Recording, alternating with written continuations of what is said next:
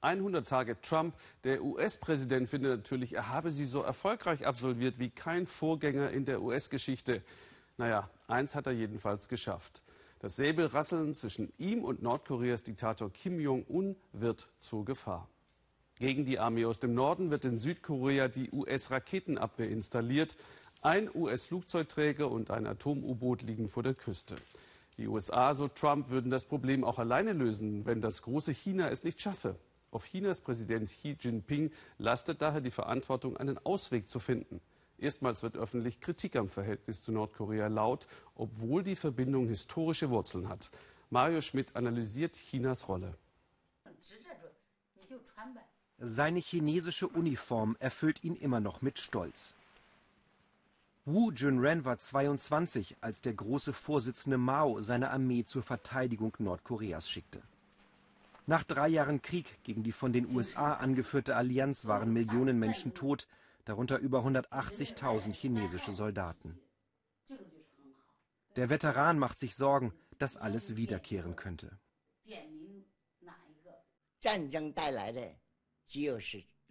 Krieg bringt nur Leid über die normale Bevölkerung. Was macht man mit den Flüchtlingen, mit denen, die alles verloren haben?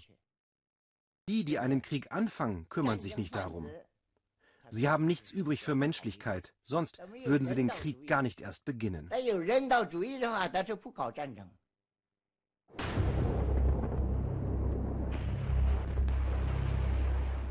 Auf der koreanischen Halbinsel bringen sich die Armeen wieder in Stellung. Die USA protzen mit ihrer Feuerkraft in gemeinsamen Manövern mit Südkorea. Nordkoreas Machthaber Kim Jong-un öffnet auf der anderen Seite der Grenze seinen Waffenschrank. Der Druck auch auf China wächst. Shen Jihua ist einer der renommiertesten Korea-Experten des Landes. Er fordert öffentlich einen Kurswechsel von der Führung in Peking. Die verbietet ihm nicht das Wort, obwohl sie sonst wenig Widerspruch duldet. Denn Nordkorea wird für China zum Problem.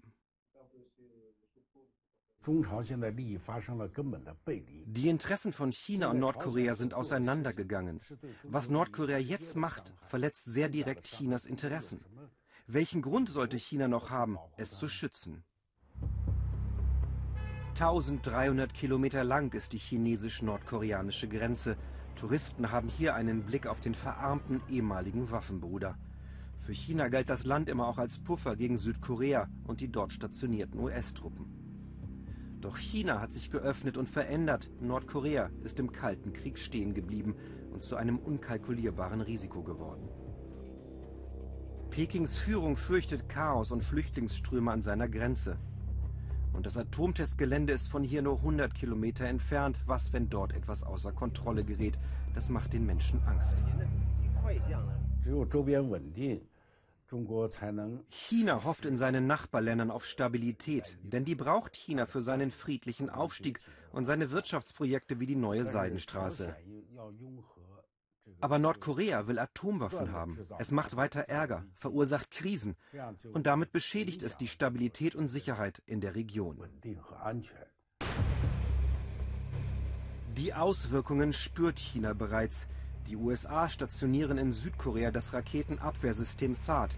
Es ist zwar gegen Nordkorea gerichtet, doch China fühlt sich davon selbst bedroht.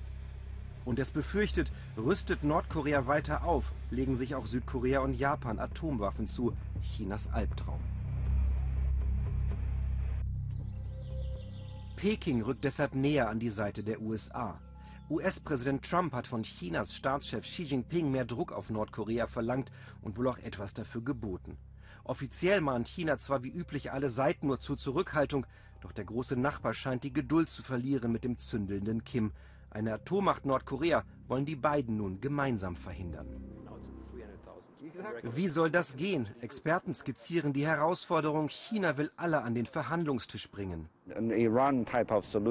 Eine Lösung wie mit dem Iran wäre eine sehr positive Entwicklung. Die Nordkoreaner würden zustimmen, einen Teil ihres Atomprogrammes einzufrieren. Und dafür bekommen sie normale Beziehungen mit dem Rest der Welt. Doch Machthaber Kim Jong-un hält die Atombombe für seine Lebensversicherung, um nicht zu enden wie Saddam Hussein im Irak oder Gaddafi in Libyen. Alle Sanktionen haben ihn bislang kalt gelassen und was Peking sagt, interessiert ihn nicht.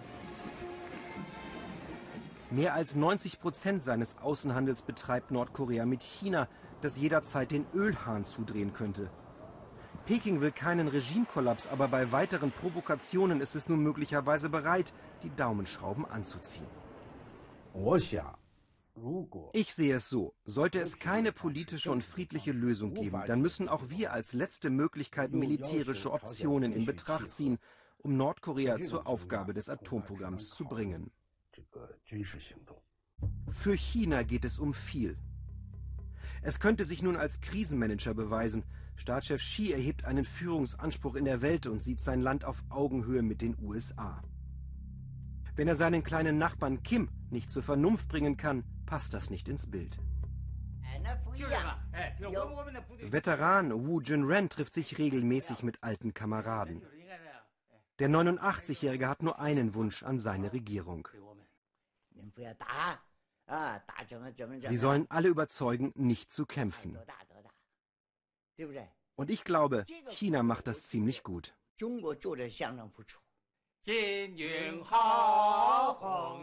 Kameradschaftliche Nostalgie. Seit damals hat es viele Korea-Krisen gegeben, aber keinen zweiten Koreakrieg. Den möchten sich nicht nur die Veteranen lieber gar nicht erst vorstellen.